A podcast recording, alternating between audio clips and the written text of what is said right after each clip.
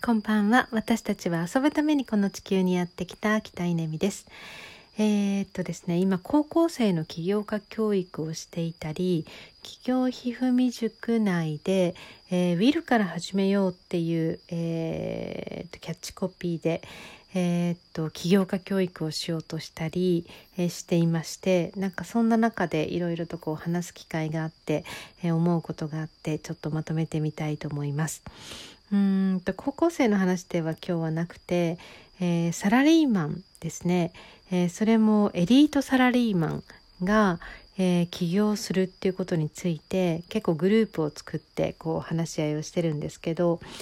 うんとその中でねあのまあ、こうこれまで長年サラリーマンをしてきた人がその安心安全な、えー、もしくはこう自動的に給料が振り込まれるような仕組みの中から抜け出すことはすごく怖いっていう話と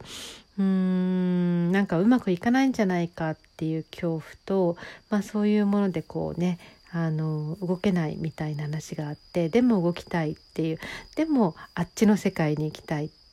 そのあっちの世界っていうのはこっちの世界で、えー、私のように、まあ、20代で起業してでそれからずっと自分でやってるって人の世界のことを言うんですけどなんかそのグループで話し合っていたら、えー、こっちの世界はすごいすごく自由でね幸せで、えー、なんか素晴らしいみたいな話になってきてしまったのでちょっと待ってちょっと待ってってあのー、私がメッセージを送ったんですよね。でそれは何かっていうと、まあ、こっちの世界、まあ、企業人の私たちの世界の中における、えー、学歴コンプレックス大企業コンプレックスっていうのは実は相当なものがあって、まあ、あんまり言わないですけどうんと隠して持ってるものがあるんですよね。でそれとかあとなんだろうな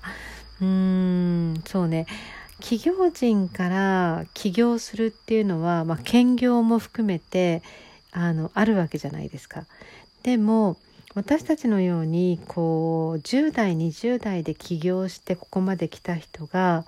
なんか大企業にこれから就職するってありえないですよね。まあ、もちろんこうなんだろう業務委託とかうーん準社員的ななんかそんな形ではあるのかもしれないんですけど、まあ、がっつりこう何て言うのかな出世出世出世街道に、えー、チャレンジできるような、まあ、そういうポジションでの、えー、ものってない、まあ、ワンウェイだと思うんですよね。